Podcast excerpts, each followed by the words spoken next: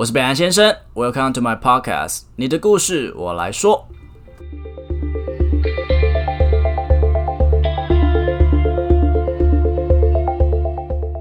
Hello，大家好，我是北兰先生，今天要跟大家聊聊《火神的眼泪》。《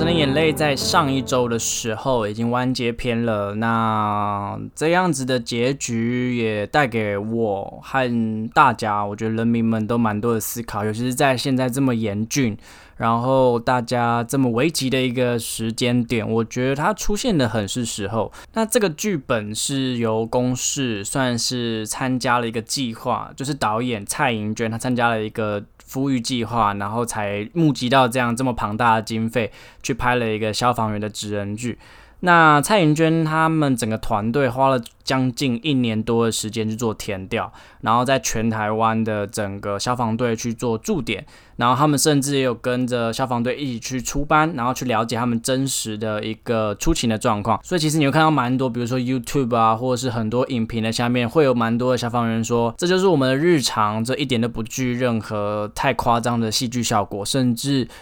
呃，戏剧拍的已经算是一个平铺直叙的一个处理方式了。那在这个剧之中，我们认识到消防员其实处理的情物，跟我们内心中呃，我们第一直觉想到的打火英雄，可能还有。很多部分是我们没有去想到的，比如说当初的什么捕风捉蛇啊，当然现在已经外包委外给外面的厂商去做，但是以前真的就会觉得说，哎，好像那个东西也是他们做，这个东西好像也是他们做，但从来没有想过说，哎，其实消防员真的很忙很累，所以算我们还蛮感谢有类似这样子的企划一直在持续的推出，我觉得公司真的是一个非常好的一个媒体单位。比如说，像我们与恶距离做工的人，他们其实都是很直接性的去阐述一个呃一个族群一个群体他们真实很写实的生活。另外，《火神的眼泪》他们这个团队也有录制 podcast，主要是蔡颖娟导演跟一些呃可能是消防员的眷属或是消防员本人去谈到一些很真实的经验的分享，我也蛮推荐大家去听的。这跟我在做的 podcast 其实也是蛮类似的。那应该说，我想要像他们一样学习，因为当今天这样子一个作品出来的时候，我就开始反思说，那我的创作可以带给人们，或是带给我的听众什么东西？因为前阵子其实有一个，我有遇到一个小冲突啦，在我在审思我的作品到底可以产生怎么样对于民众的或者是听众的教育意义的时候，然后刚好有朋友在跟我聊说，诶。呃，我觉得你的 podcast 有点太严肃了，或是太过，我觉得不好笑。我觉得有时候听你会想睡觉，然后我就地雷整个就爆，我就觉得说，哎，奇怪，我其实真正想要做的，并不是就是那种比较想干话的这种这种呈现的方式，并不是我想要创作真正的意义。因为其实老实说，我并没有任何的变现，我在这个 podcast 的创作上面，我没有任何的。他没有对我带来任何的收入，而我想要做的是改变这个社会，听起来有点妄自菲薄，可是那的确是我想要做的目标啊！我希望可以带来给怎么讲？我觉得这个社会需要很多很正面能量啊。或是说把一些正确的资讯给予我的听众，然后或是跟一些去做一些良好的沟通，这才是我真的想做的。所以那个当下我就有点没送，我蛮直接就直接说好啊，你不想听就不要听啊。以上纯属一些小分享啦。那在第一集的时候，羚羊他们一开始就是一一场火灾。然后你就看到很多家属，就是因为知道说，哦，我家人在里面，然后他们就想要冲进去，想要救人。其实我蛮能体会那种很焦急的那种心情，因为毕竟自己的家人然后受困在里面。可是我觉得更正确的是，呃，应该去跟当地的一些消防员说，诶，哪一楼谁有住人？我觉得这个时候你更应该冷静下来，然后才有办法提供最好的帮助，在对于救你的家人，因为你进去只是多一个被救的人而已。其实蛮意外，我觉得我有个人有个特异功能，就是我自己有遇过一些比较危急的时刻，这边就不太分享啊，因为比较太太太私人。然后那些时刻我可以非常平静、很冷静的处理。我觉得可能，我觉得可能也是因为我小时候常常去海边，然后我爸就是教我怎么游泳，他是把我踢下去。所以在水中那种比较冷静的那种感觉，因为就是它会让你感觉到快溺水，快溺水。当然，我爸这种斯巴达教育不适合每一个人，可是可能也是因为这样子的教育，让我在特别是面对到危险的时候，我可以很冷静的处理，因为我知道越着急只是越耗尽自己的能量，更无法冷静思考而已。所以我觉得可能就有人会说啊，那是因为你没有经历过，那不是那那是你的家人呢。如果你真的这样的时候，你怎么可以可以这么冷静？我知道，这我都知道。可是如果说这样子是不对的，这样并不会帮助到你的家人，你是不是就要试着去练习它？否则你就很像恐龙面前那个女生，然后在尖叫，然后你其实还是会被吃掉一样。你必须要去练习这件事情，你也必须要告诉自己，如果真的哪一天你不幸遇到这样的状况的时候，一定要冷静。那除了这样子一个模拟心境的这种训练之外，更多的是正确的知识的帮助。那当然，那时候在第一集的时候，就有那种外行的民众，就是说，哎，你们怎么在射空气？你们怎么没有去射水？诶，当下我也有这个疑惑，我想说，诶，对耶，为什么没有射里面？可是后来经过羚羊的解释，他才大家才知道说，哦，原来因为因为水在从外面射进去的时候，它其实因为通过了这个高温的火，它会变成是热水。那如果里面还有人的话，就会烫到里面的人。甚至我不知道大家还记不记得，火其实是需要氧气去做燃烧的动作，它是它的原料。当我今天水喷进去，其实就会有大量的空气注入，那这可能就会让火势变得更大。而火势变得更大的时候，其实就会产生很大量的浓烟，而这就是所谓的爆燃这个东西的前身。所以有很多的知识其实是我们有所不知的。那今天他之所以是消防员，就是因为他有那些专业知识。那你再讲个屁！其实这不只是在消防界这样会发生哦。其实很多个很多个时候，比如说我们现在疫情好了，很多人就会自己在当键盘医学官呢。因为我对于疫苗的事情，其实我没有在呃，我没有太多的时间去做了解，所以在这一次的事件中，我其实没有办法去做很多的判断，或者说很多的见解，所以我是保持沉默的。可是有很多人，我不知道他们是真的有做过很多 research，跟呃，他们有很多的查了很多资料，说应该怎么做，而是他们是很一昧的在因为党派而去。谩骂，我觉得这就是呃创作者应该去努力的地方，也就是我正在努力的地方，就是很多正确观念你必须要去往下去教。那这点我可以很深深的体会到，应该说体现在一个地方，就是火灾现场，我们应该怎么样保护自己。我不知道为什么我这个年代啦，我二十五岁，我在一九九五年生的。那在那个时候的我们，我们常常学到的是，我们要拿湿毛巾捂住口鼻，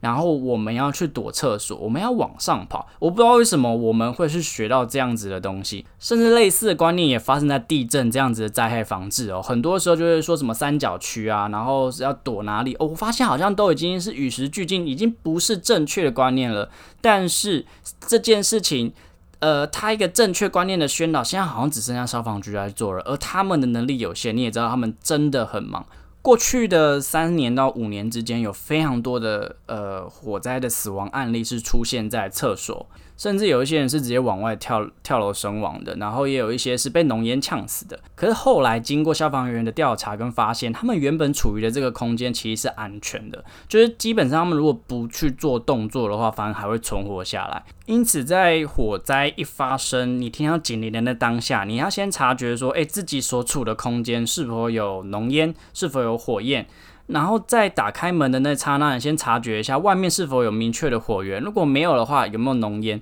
这边有一个很明确的口诀，就是“小火快逃，浓烟关门”。为什么浓烟会致命？主要是里面有一个物质是无色无味的一氧化碳，它可以跟我们血液中的血红素结合，就会让你瞬间失去了呃完全无法呼吸、缺氧的一个状况。那如果说你今天一打开门，你已经发觉外面已经都浓烟密布了，这时候必须赶快关上门。相信大家如果看到最后一集，你也有发现，其实易阳他那时候就是羚羊，他那时候从火场进去救那个议员的时候，他们的第一个动作就是马上关上门，那个浓烟是进不来。那个当下，其实他们还是相对安全的。当然后来因为玻璃破了，所以浓烟进来，让易阳呛到不行，然后甚至后来因为涉水之后。然后导致大量的空气注入，然后产生了爆燃的现象，然后才会让我们的羚羊领便当。其实我觉得，呃，消防员对抗并不是只有火灾而已，其实更多的是民众的无知。所以我也在这边祈求大家，就是说，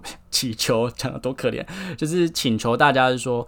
麻烦你今天在对一件事情，或者是对一个议题在做发表言论的时候，你还必须要知道你的言语的重要性。我们虽然是一个民主的国家，我们可以呃很自由的去发表我们任何的想法，但也正是因为这样子，所以我们更应该要呃对于我们说的话三思而后行。所以，请你相信消防员或救援人员的所有人的专业，你必须要尊重他们。他们今天花了这么多的时间去考这样的证照，做了这么多的训练，他们需要的是我们的信任，而不是撕裂，而不是争吵。就如我们现在遇到的疫情一样，我希望跟大家可以团结一力，然后去制造更多的正面能量，才有办法。但不是很瞎的鸡汤，而是如果你今天没有做好一个完全的一个 data research。Please shut up, OK？那我其实有一个消防员的朋友，然后在第一次跟他见面的时候，那时候就是在唱 KTV，然后刚好认识到朋友的朋友，他是消防员。然后我那时候第一句话，我记得我问他的是：“哎，你是消防员哦？那你会怕火吗？”他用一种很不可思议的脸跟表情回答我：“我很怕啊。”那当下我开始检讨自己，说我为什么会想要问出这样子的问题？即使我没这么问，但是我脑袋是这么想，就是我们是不是都把一些那样子的第一线的救护人员想得太神话了？他们其实跟我们一样，也是人，他们也会怕，他们也会犯错。可是我觉得人民好像从来没有给任何人一个人机会过，尤其是那样子的公家机关，那样子的救生员、医生也好，我知道那是你的家人，我知道那是你的。挚爱，我知道那是你很重要的人，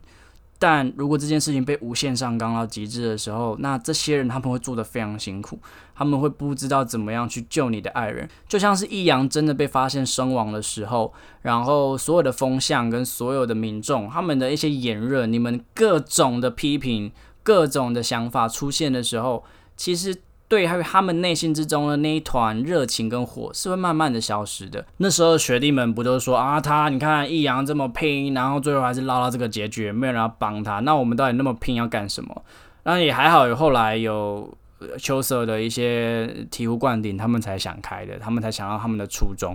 但不能永远都是他们给自己勇气，我们应该要给予他们信任跟勇气。所以这就是我希望大家可以去思考的地方。那在这部剧中有四个主角，主要是温升豪饰演的邱汉成，然后陈婷妮饰演的徐子林，刘冠廷饰演的林奕阳，跟林柏宏饰演的张志远。那林柏宏的演技已经不在话下了，就是他从呃牛龙咖啡馆，然后到怪胎。然后到现在的《火神的眼泪》，他的演技都是一个，我觉得非常的精熟啦。那特别聊到他的角色的一些塑造，也主要原因是因为我觉得他很可爱，很真诚吧。张志远在剧情的后期，他患上了 PDSD。Post-traumatic stress disorder，哦，好难念哦。历经了重大创伤的事件后，出现了严重压力疾患。那这件事情可能会追溯到他小时候跟哥哥发生的一些事情，就是他意外因为玩火发生了意外，然后意外害死了哥哥。到后来，因为遇见了钱小姐的一个自杀案件，让他整个病情到了一个非常呃不乐观的一个境界。钱小姐是他在第一集救的那个妈妈，那个阿妈的女儿。那钱小姐遇见了很多不幸运的事情，比如说她长期的照顾她的母亲，然后还不被母亲认可，一心就念着另外一个儿子。后来又被一个外国男子骗了，然后心情非常的低落之下，然后他选择了结束了自己的生命。他在下去之前，他对着张志远说。你在救人的时候，你有想过那些人有想要被你救活吗？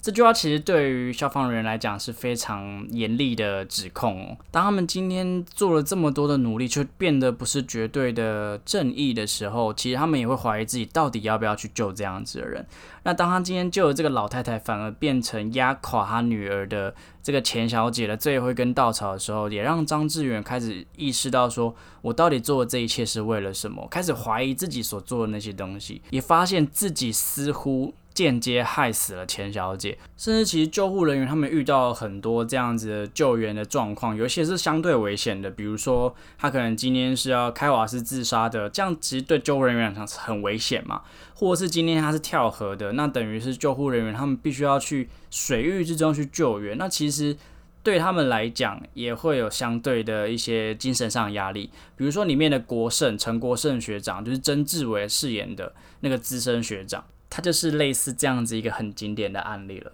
那消防人员的一些工作的一些环境，当然有这么高的危险程度，那想必是不想要让家人知道，所以也造就了他们有个文化是报喜不报忧。他们可能会跟家人分享说，他们今天救了多少人，他们做了多少好事，但他们。遇到了一些相对危险的状况的时候，他们是绝对不会分享的。甚至在实际在蔡英娟的 podcast 之中，有实际采访到几位的消防员，他们今天可能有受伤，或是比如说骨折，一个礼拜需要休养，他们会直接在队里面去做呃休息，他们不会回家，因为他们怕家人担心，所以他们可能会跟他们骗他们说，哦，我我我停休。在护理站的小辣椒有说啊，你们这些消防队真的很爱骗家人呢，每次受伤生病都不说，可能真的要弄很严重的病才会跟家人说，因为可能已经无法隐瞒了。那如果弄小伤，他们就会再分队去做养伤的动作。那更别提今天张志远他的疾病是心理上面的这件事情，其实。对于一个人来讲是难以接受，尤其是男生。我觉得台湾对于呃这样子相关的心理疾病，竟并不是还能很去谈。也有外国报道一直在提醒大家说，其实因为社交媒体的慢慢的发达，然后跟我们资讯的膨胀的关系，所以人类他们现在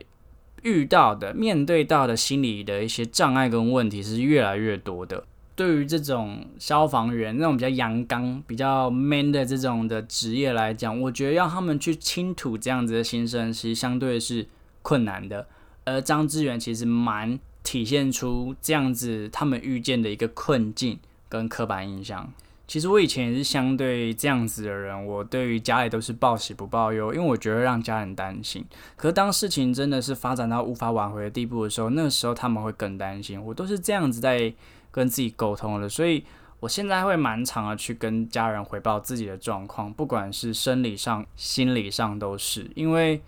这对我自己也是一个好处。而我这样去跟他们保持沟通，我同时也在关心他们，其实这是双向的。而这样子议题的产生，也让我们更正视到说，心理疾病其实他们致命性是很高的。那也在最后一集的时候，张志远他终于肯面对了这样子的 PDSD 这样子的心理疾病。原因也是因为秋色跟他讲过一句话：，当我们今天这样子的救护人员不能成为一个被救的人，这是我们最大的失职，也点醒了他，让他终于放下了心防，然后去寻求了协助。再来，我要讨论的是最后那一场火灾，然后蛮多人其实都有意识到说，诶，这场火灾好像在讲的就是在二零一五年的一月二十号发生的新屋大火，这场的大火造成六名的消防员殉职。而之所以有争议点的是，并不是这场火灾它有多么的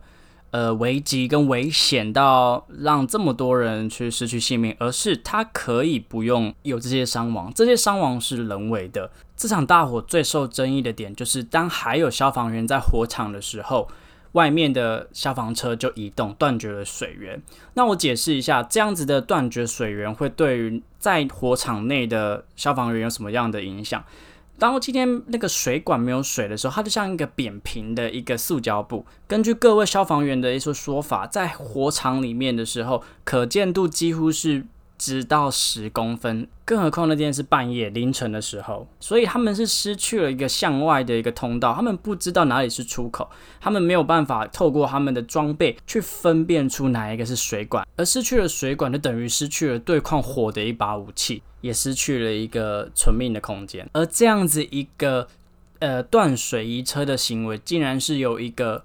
幸存者黄玉香，他在受访时所提出来的，当初他们有七个人一起进去，而他是刚好走失的那一个，也意外捡回了一条性命。甚至在当他提出的时候，很多消防员都不相信他，因为这个不太可能发生。很多人都在说他说谎。后来还好是因为有监视器有拍到消防车真的有移动，才还他一个清白。后来经过调查。把所有的秒数写出来之后，你就会发现到底是怎么样。在两点五十一分的时候，现场开始出现大量的浓烟，就是那个 flash over 闪蓝前的前兆。那个闪蓝可以在一瞬间产生八百到一千二的高温，是一种辐射热，所以你完全不用碰到活体，你就会直接瞬间燃烧了那样子的温度。当他们发现这件事情的时候，指挥官疯狂的在。他进行了八次的呼叫撤退，但完全没有任何回应，这也让人不禁怀疑是不是《火神的眼泪》里面提到的一个无线电的资源不足。在两点五十五分二十九秒的时候，新屋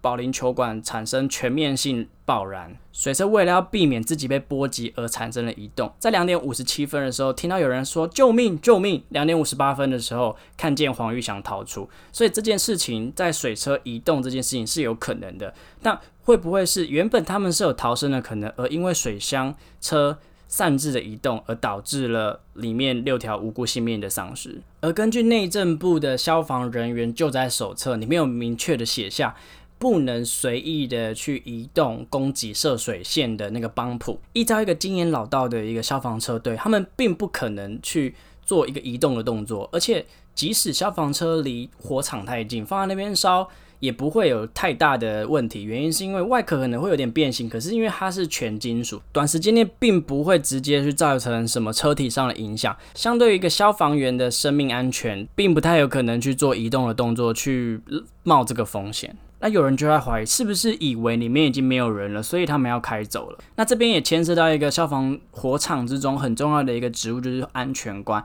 安全官他负责去统计是所有人进去的时间，以及去通报他说，诶，你的氧气瓶还剩多少，要及早出来。而宋晓就是在担任《火神的眼泪》里面的安全官的角色，他负责统计那些数字。那你也看到了，当初就是因为人手不足，然后外围非常的混乱，导致宋晓他没有很确实的去。统计说谁进了火场，谁没进，而这样子就会造成我们根本不知道火场里面有谁困在里面。再来是六位消防员之中有四位，他们的资历非常的浅，有一些人一年多，甚至还有未满三个月的。是不是指挥官没有考虑到，甚至是无视消防员的生命安全，就很贸然的去派遣了他们去从事太危险的一个救火的活动，甚至里面没有人。最让人生气的是，而这样子的一个建筑，其实在很早之前就是一个违章建筑。而且他们有多项的违规，没有营业执照，违反土地分区使用，违反建筑法。而六年查获十七次，只有罚款那么一次，你就让人不禁怀疑是说，那这六条无辜的性命到底谁要来负责呢？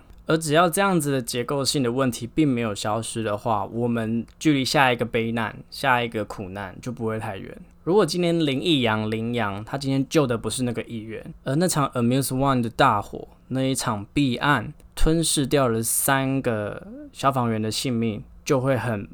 白白的浪费掉了。在《火神的眼泪》里面，最后下达就是涉水的那个推手，就是市长本人嘛。那当他前往他们的一个算是那个追追追思会的时候。他还带着易阳的妈妈在那边大哭痛哭，那时候是我们这些一般民众，我们不知情的人看见的新闻。所以其实现在有很多的讯息都是被塑造出来的，它是被我们是被喂养的。老实说，我也跟大家一样觉得无力。我们其实不能改变什么东西，但我们能做的就是对于那样子的讯息，对于所有的讯息都保持一个保留的状态，并且我们一定要秉持着。对于那些资讯，我也要一定的思考力、思辨力。你要知道，我们都是平凡人，我们能看到的东西就是那些很表层的东西，我们真的都看不到真相。我们离真相真的好远好远好远，所以我们一定要动脑，我们一定要去思考，我们一定要去挑选，我们一定要做资料，我们才去做讨论，我们才去做一些沟通，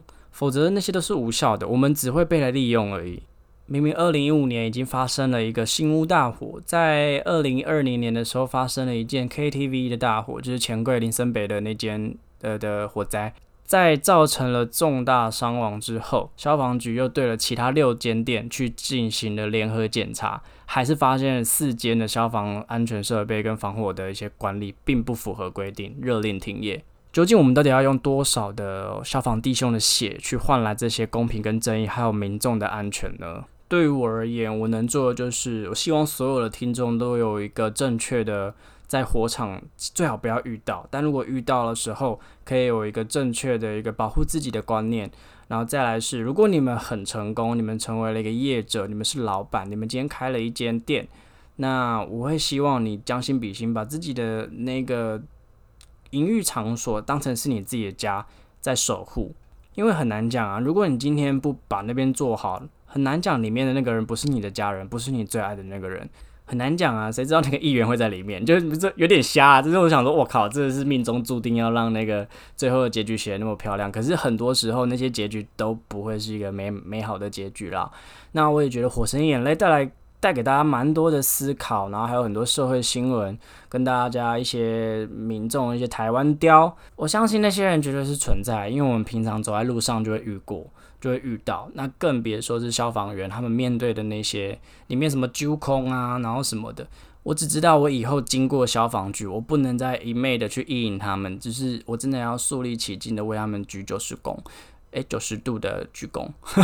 九十躬是什么？那也希望未来的社会可以越来越平安跟健康，这个 COVID nineteen 的这个疫情可以平安过去。大家一起加油，台湾可以。最后也希望这样子的作品可以跟《我们与恶的距离》一样，得到一个非常好的成绩，因为它需要去。被鼓励到，我觉得这样的作品它是有很有价值的。那最后，如果你喜欢这部 podcast 的话，请你记得追踪我，然后到 Apple Podcast 上面留五星的评价给我，然后也可以追踪我的 IG，我的 IG 有很多我的生活的分享，然后还有很多读书的一些心得，然后我有时候也会送书。然后如果你有故事的话，也可以跟我分享。虽然最近疫情的关系都是我自己一个人开讲，那在未来。等我们疫情过去之后，我会跟允文，然后去做一个故事的分享。对，那最后我们就用维里安的《Just Stay With Me》，然后做一个总结。然后也谢谢火神的眼泪带给我们很多的感动，谢谢所有打火弟兄，谢谢你们，辛苦了。